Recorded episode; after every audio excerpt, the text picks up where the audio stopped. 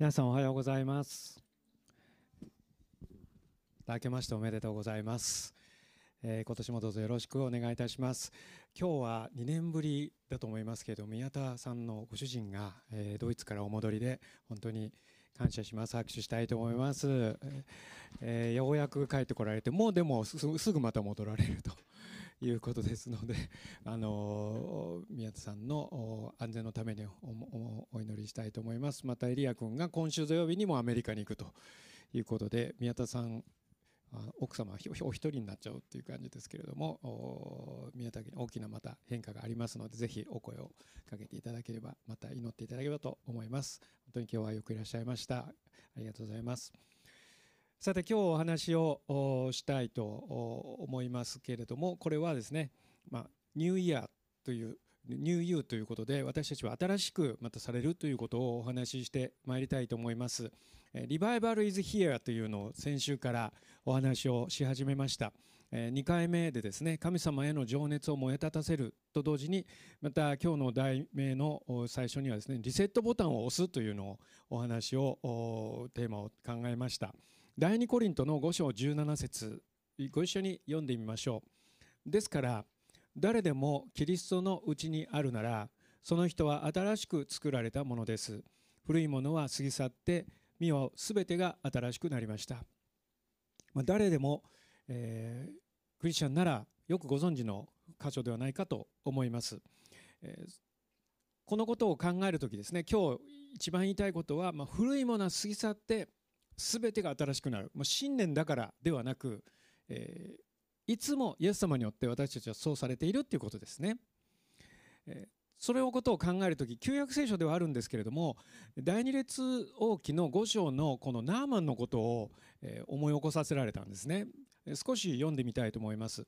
アラムの王の軍の長ナーマンはその主君に重んじられ尊敬されていた。それは主が以前に彼を通してアラムに勝利を与えられたからであった。この人は勇士であったがツァーラトにツァラートに侵されていた。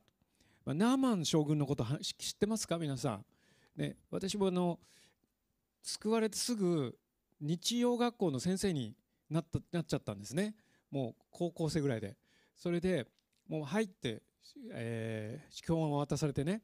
それでアッセンブリの教案だったんですけどそれをですね3年間やるともう全て教聖書の大体端から端までお話をすることになるんですね。だから自分が勉強しないと話ができないので必ずナーマン将軍が出てくるわけです。でこのご存じなかった方はですねぜひ今日覚えていただきたいと思うんですね、まあ、ナーマン将軍というふうによく呼ばれている人なんですけれどもこの人がですね、えー捕虜として連れてきていたイスラエルの少女がいるんですけれどもその少女がまあ召使いでいたんですね。そしたら、えー、役によっても違うんですけれども彼女がこういうふうに奥さんに言うんですね。ナーマン将軍の奥さんに「あああの、えー、サマリアのね預言者のところに、えー、行かれてはよかったのにその方が癒すことができるのに」ってポツって言うんです。ね、でそれを聞いた奥さんはですね「えー、そんな癒されるのかってね、これはま皮膚病で伝染病でですねもう本当に辛い病気なんですけれどもそのそんなことがあるのかっていうことを知ってですねそして、えナーマン将軍はま王の側近ですからね王様にイスラエルの王に手紙を書いて紹介状を書いてね今の病 病院みたいにですねもう癒してくださいって紹介状を書いてくださいって頼むでイスラエルの王様のところにそれを持っていったらね怒るんですイスラエルの王様はですね。なんかそんなのは罠だってね私が癒せるわけないだろうってねきっとなんか戦争を仕掛けに来るんだって言うんですね、まあ、読め読読めばいいところを要約してるんです私。要約してる方が長いかもしれない。でもとにかくそしたらですねエリアがですねエリシャがですねあこういうふうに言ったんですね、まあ、王が衣を引き裂くんですけども8節神の人エリシャはイスラエルの王が衣を引き裂いたことを聞くと王のもとに人を使わしていった。あなたはどうして衣を引き裂いたりなさるのですか？その男を私のところによこしてください。そうすれば彼はイスラエルに預言者がいることを知るでしょう、えー、怒ってる王様にですねそういうふうに使わしたわけですね。そして、えー、こう言います。こうしてナーマンは馬と戦車でやってきてエリシャの家の入り口に立った。エリシャは彼に死者を使わしていった。ヨルダン川へ行って7回あなたの身を洗いなさい。そうすればあなたの体は元通りになって清くなります、えー、一番目に話したいのはね古いものへのこだわりですね、え、第二列王記のこの5章にはですね11節。しかしナーマンは激怒して去りそして言った。何ということだ。私は彼がきっと出てきて立ち彼の神主の名を呼んでこの幹部の上で手を動かしサラートに侵されたこのものを直してくれると思っていた、まあ、彼はですね多くの部下を連れそして多くの贈り物を持ちそして、えー、すごいこう大名行列のようなですね、まあ、素晴らしい行列で来たに違いないわけです。彼の部下はもう何千何万といたでしょうしその中の精鋭この兵がですね彼を守って、えー、それはそれは豪華な行列だったに違いありません。でそれで癒しに癒してもらいに来たらですね、まあ、このエリシャがあ自分も出てこないで、ね、そして死者にこういうふうにしろってご主人言ってますってポロって言うんですよね。で彼はね怒るって言うんです。えー、この幹部の上で手を動かしサラートに侵されたこのものを直してくれると思っていた、もう癒し方の問題ですよねこれね。あの後から見る客観的に見ればですよ。どうやって癒すかですね。やはりそれなりの人が出てきてですね。そしてそれなりの儀式か何かやってくれてそして非常に荘厳な格式の高いですね。癒し方？してくれるかなと思ってたんです。当然彼は位の高い人ですからいつもそういう扱いを受けてきたわけですよね。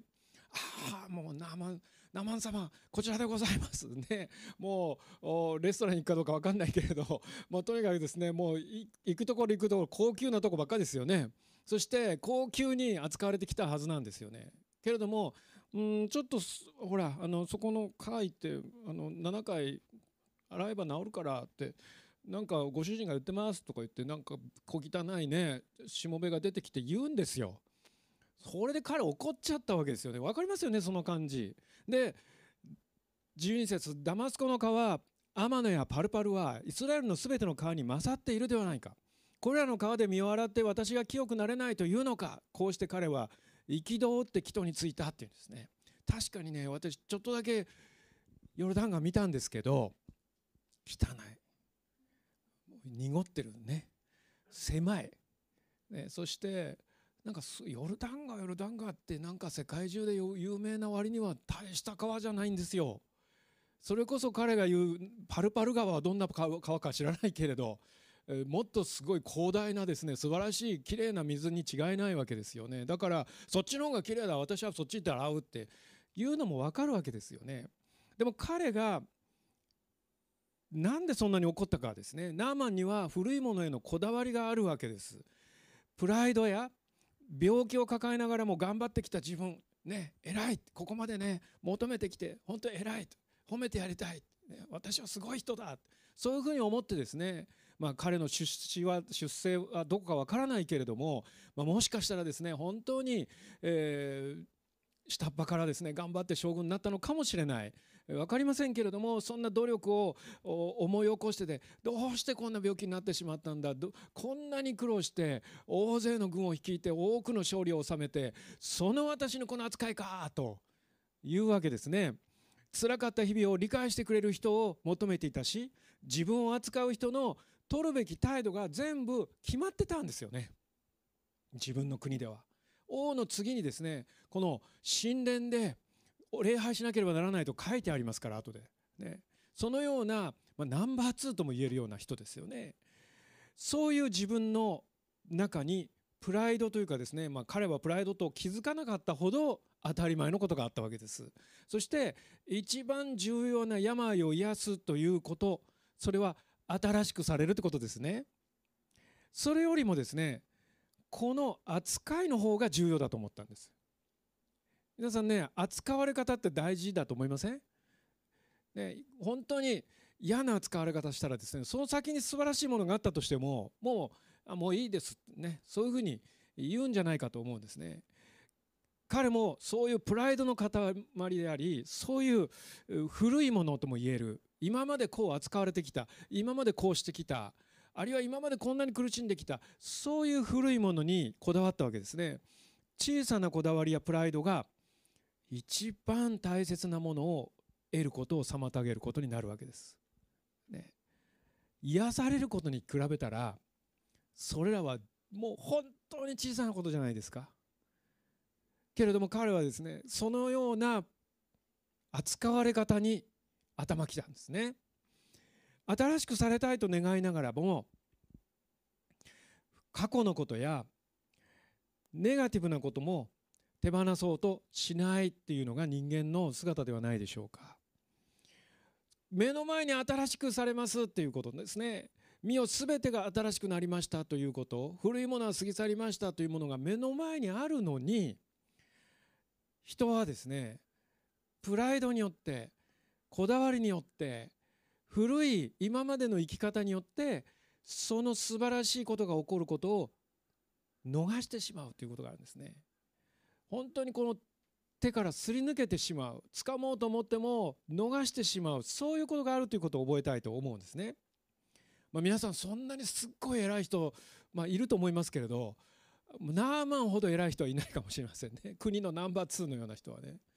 でも私たち一人一人にもプライドがあるこのような扱われ方をしてされたいという願いがあるさまざまな古いと言ったら失礼ですけれども今までの経験がありますよね。それを古いものは過ぎ去ったの中に全部それが含まれていることを覚えたいと思うんですね。2番目は新しくされることは愚かと思えるほど簡単だということです。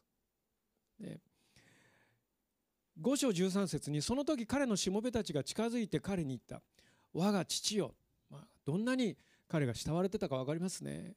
こう我が父よもう父のように慕われてた難しいことをあの預言者があなたに命じたのでしたらあなたはきっとそれをなさったのではありませんか？あの人は身を洗って清くなりなさいと言っただけではありませんか？ってねここがですね実はもう日本人もそう思ってるんですよ。多くの日本人がね。救いは簡単すぎるんですキリスト教の救いは。ね、初詣ね行ったってね。昨日も三美先生が不思議な絵見せてくれましたけれど。あの最後の方になんか来年はああ今年は日本の首相があって切れてるからこの後何書いてあるの？って言ったら何も書いてないって言ってびっくりしましたけれど 切れてんじゃないんだってそこまでだったってね見てびっくりしたんですけれど多くの人が初詣に行くでしょう、えー、そしていろんな願い事をするでしょう、えー、そしてあるいは、えー、頭から水をかぶってですね「よっしゃ!」って言ってる人たちの映像もニュースで見ましたしまた海に入っていってですねもう叫んでる人たちですねもう今年がいい年になりますようにコロナ禍がなくなりますように滝に打たれですねそういうことをするしてしてこいって言ったらですねもうナーマは喜んでやったと思いますよ。もう高い山に登ってあの花を取ってこいとかですねもう絶対に見つからないようなものを持ってきたらあなたを癒してあげるとかそういう困難であれば困難であるほど彼は燃えたでしょうね。でも結局それで癒されたら私が頑張ったんだってことになるでしょ？神様というお方は絶対に栄光を他の人にはあげないんですよ。あげたくないんですよそれは。神様が傲慢だからではないんですよ。何か人がやったかのような誤解を与えたくないんですよ、難しいこと言ったらあなたはなさったでしょう。でも父よナーマン将軍よあの人は身を洗って清くなりなさいって言っただけじゃないですか。簡単じゃないですか。すぐそこにありますよ川は。それで彼はすごく不機嫌だったんですよもう帰るってね言ってたんですけれども彼は実際にそれをやるわけですね。第一コリントの一章18節にはこう書いてあります。十字架の言葉は滅びる者たちには愚かであっても救われる私たちには神の力です、ね、いつもこのことを思い起こすんですね。この神様を信じイエス様によって救われることは本当に簡単すぎる。そしてどのような時代のどのような文化のどのような習慣もどのような年の人でも理解できる。イエス様を信じる。私のために十字架にかかり命を捨ててくださった。私はそれを信じる時に許され救われ永遠の命が与えられる。イエス様は3日目によみがえって今も生きておられそして天に昇り私に精霊を送ってくださった。私は精霊の宮として一生の間永遠にイエス様と共に生きることができるっていうそれだけですよ。それを信じますかって。そしたらですね信じますじゃあ一緒にお祈りしましょう。告白してですねさあ救われましたって。洗礼受けましょうと洗礼受けて。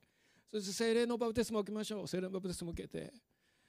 去年もですねそうやって、えー、3人の方が洗礼を受けまた聖霊のバプテスマに預かったんですね。簡単ですよ。簡単すぎる。ですからここにあるわけです。滅びる者たちには愚かだって。いやそんな簡単です。本当になんかこう幼稚だってね。言えるようなことですよ。救われる私たちの神の力なんです。アメン、ね、これはもう食べてみなければわからない美味しいもののような見た目悪い美味しいもののようなものですね。本当に食べてみたら美味しいけどなんだこの見栄えは？ねなんだこの安物は？そういうふうに見えるかもしれない。なんだこの皮は？なんでこんなところで7回も水を身を浸さなきゃいけないんだ？簡単すぎる、ね、簡単すぎるのもよくないみたいですね。もうちょっと複雑でなんかいろいろ手が込んでてですねそしていろんな儀式があってしきたりがあってそういう方がね私たち日本人もね割と好きな方じゃないかなと思うんですね。でもそうじゃないって言うんです。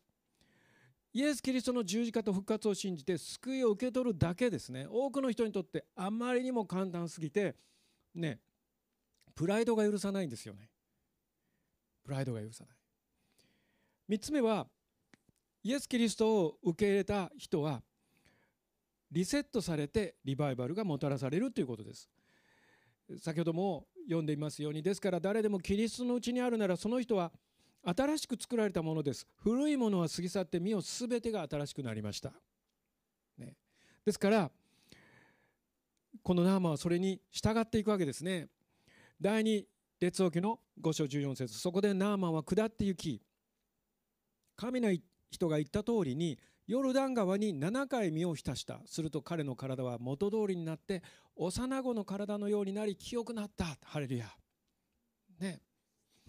あの私面白いなと思うことあるんですけどあのつくしくんがねこう触りに来るあの人って触りに来るって変だけど抱っこしに来る人がいるでしょ？たくさんね。でも感謝なんですけれどあの特にね若い女性がね、えー、抱っこしに来るとねそうするとねこう肌をねここ触るんだね。これでねいいなーっていうの。みんな言うねほとんど。こんな肌はいいなって。こんな肌に戻りたいって言うのね。私全然発想になかったんですけどみんながねその肌を触ってねいいなって言うの。赤ちゃんの肌ね。これナーマン将軍はねそういう肌になったっていうことですよ。もうエステにも行かなくてもいい。もうね本当にパックもしなくてもいい。本当にぷにょぷにょのですねきっとねもうごごわごわしたねゴツゴツのもう皮膚病で侵されてですねもう白くなるんですよね。もう粉のようになる。そのようなですねもう見るに耐えない肌だったのにあの赤ちゃんの肌のようになったってここ書いてあるじゃないですか。想像しても見てもらいたいんですね。もう1回何も変わらない2回何も変わらないもう汚い水だなってねブツブツ言いながらね3回4回ってねもう帰るとかね5回目ぐらいで言いますよ。ね、もう嫌だとね、いや、父よ、そんなこと言わないでください。あと2回じゃないですか。分かった、頑張る。6回、俺は何も変わらないじゃないか。ね。そして7回って言った時に、ぷにょぷにょになって出てくるんですよ。皆さん、簡単すぎるんですよ。でも、彼はプライドのためにそれができない。買ったわけですね。清くなりました。ナーマンはその一行の者全てを連れて神の人のところに引き返してきて彼の前に立っていった。一緒に読んでみましょう。私は今イスラエルのほか全世界のどこにも神はおられないことを知りました。どうか今あなたのしもべからの贈り物を受け取ってください。アメン。素晴らしいですね。ナーマンは分かったんですね。自分の国の川ではない。またいろいろな複雑な儀式ではない。荘厳な扱われ方ではない。ただそこに行って神の人が言った取り継いだ神の言葉を実行すればいい。それだけで彼にリバイバルが来たんですよ。癒しが来たんですよ、ね、まさに赤ちゃんの状態に戻ったっていうんですよ。肌がですね。ですから本当にこれはリバイバルということができるんではないでしょうか。どれだけ多くの人々がそのような肌になることを願っていることでしょう。そのように癒されることを願っていることでしょう。それは彼の皮膚だけが病気だけが癒されたのではなく彼の霊も魂も癒されたんですよね。彼はプライドの塊でした。そしていつも人々を敵視していたことでしょう。自分の扱いを間違えたらもうその場で首が飛ぶような怖い人だったに違いありません。けれども彼をの霊は柔らかくなりました。そしてここにこそ神がいると。私は神に出会ったと。いうふうに言うわけですね。古いものは過ぎ去って全てが新しくなり幼子の体のようになったわけです。イエス・キリストを受け入れる人にも同じことが起こります。簡単すぎる。ね。けれどもこの簡単なことを受け入れる時にリバイバルが起こるわけです。ここにですねリセットボタンっていうのをちょっと用意してみたんですけどこれ目の前に私たちがこれをがある本当はみんなに配りたいぐらいなんですけれどリセットボタンをですね皆さんに目の前に霊的にあると思っていただきたいと思うんですね。で「A New Year A New Start」って書いてあるんですけれどもこの新しい年だからだけではなくイエス・キリストによるリセットボタンを押すことにこれはね同意しなきゃいけないんですよね。キリストにあるならばその人は新しく作られたものです。古いものは過ぎ去ってみよう全てが新しくなりました。でもそれは自動ではないんです。自動ではない。一つだけやることがあるんですね。簡単すぎることですね。それはそれに同意しますって押すことです。ね、私たちはいつまでもいつまでも古いものを引きずって生きることができます。イエス・クリスチャンになっても。ね、新しいことが経験するかもしれないけども古いものを引きずることもできます。もう一度読んでみましょう。ですから誰でもキリストのうちにあるならその人は新しく作られたものです。古いものは過ぎ去ってみよう。すべてが新しくなりました。このリセットボタンにですね、手を置いてですね、リセットしますと同意すること。創世記ね、読みましたよね、昨日。読んでない。ね。読むとね、とにかく最初の人最初のアダムとエバから選択肢があることが分かりますねこの木から絶対食べては食べてはならないそれを食べると死ぬからでも食べることはできるんですで食べちゃったんです。ってことは自由があるってことです。自らそれを食べるか食べないか選ぶということです。神様は私たちのその選ぶという行為をとてもとても大切にされるんです、ね、ですからあなたの前に私の前にリセットボタンを押して手を添えてブワンって押すようなことはしないんです。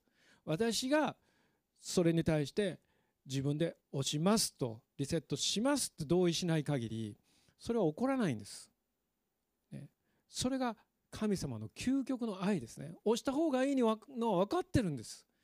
ナーマンもヨルダン川に行って身を浸せばいいのは分かってるんです。でも彼は決断しなければなりませんでした。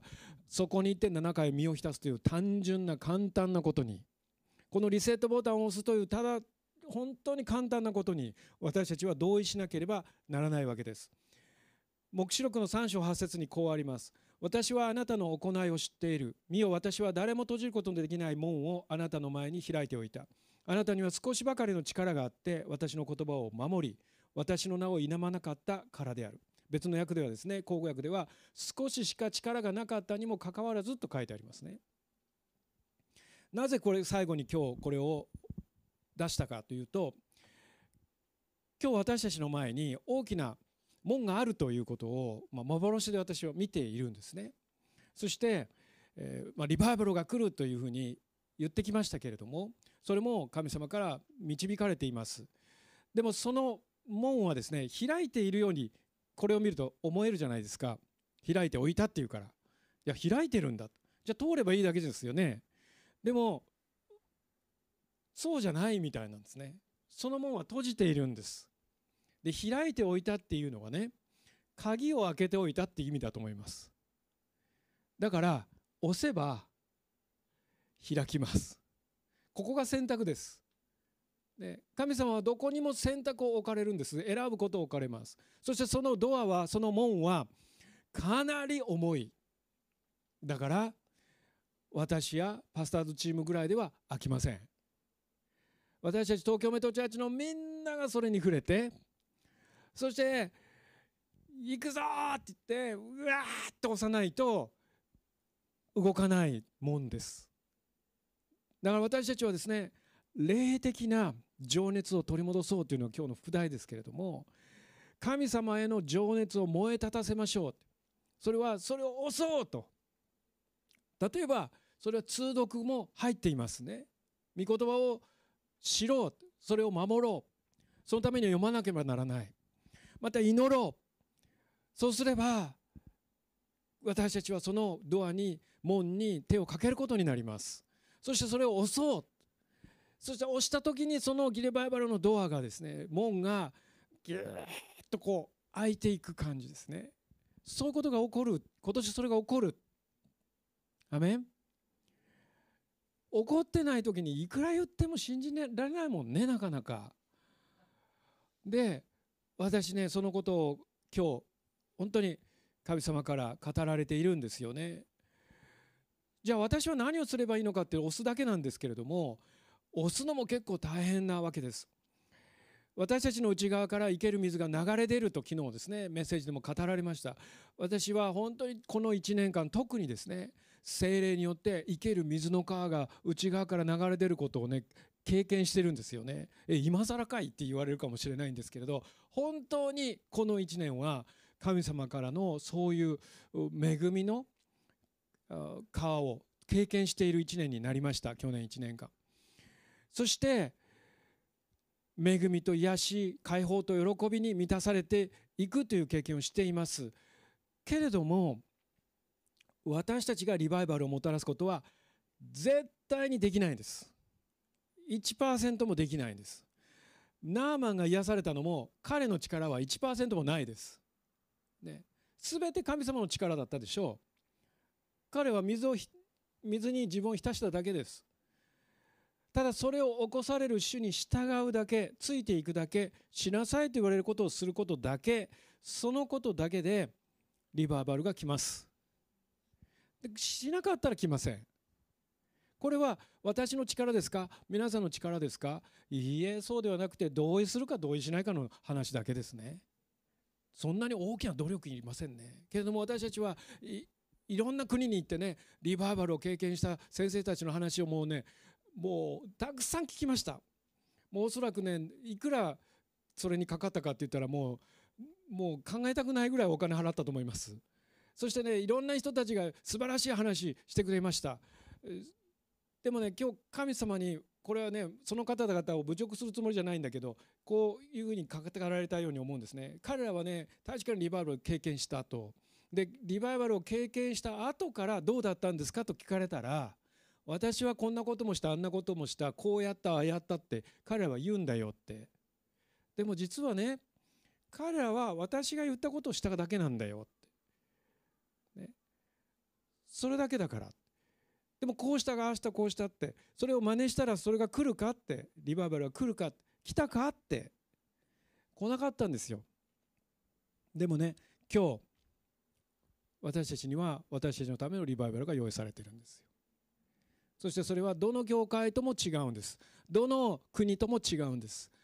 本当にそれが来たら昨日もねここも入りきれない人いっぱい来ましたね。もう椅子が足りなくてですねもう帰った人もいるんですよ。いっぱいで。譲ってくださってですね。それほどのことが昨日だけでも起こったんですね。今恵美子先生が心配してるのはですねこの場所は狭すぎるってね。もうリバイバル来たどうしようってね。そういうふうにね思ってるんですよ。私はそう思ってるんです。もうここでリバイバルが来たらもうもうパンクするってね。心配してるほどリバイバルが来るんですよ。でもそれは神様はそのこともなしてくださるでしょう。私たちが心配するよりもですね私たちは神様に従いたいんです。ね、ですからそれが起こる起こされるように主に従うだけです。あの弟子たちだっただけだって主に従っただけです。主についていっただけです。でも情熱がありました、ね、私はついていくと多くの人々が離れていっても私はイエス様あなたについていくと従い通した人たちだけにリバイバルが来るんです。やっぱり大変じゃないですかって言うかもしれません。いやそんなことありません。イエス様にを信じ続ければいいだけです、ね、そして一緒にドアを門を押せばいいだけです。そのことによってですねこっから先も私たちがやったなどと神様は言わせない。私はここに本当に神がいることを知りましたとあのナーマンが言ったように最後にそれを見た時に神様にだけ栄光が記されますように。誰が牧師だったか誰がその働き人だったかあの時誰が一番祈ったかそんなことどうでもいいんですよ。誰だか分かんない。あるカンファレンス行った時ねもう本当になんかどこのおっさんっていうようなおじさんがいたんですよ。でなんか話してるとねでもなんかすごい人みたいなんですよ。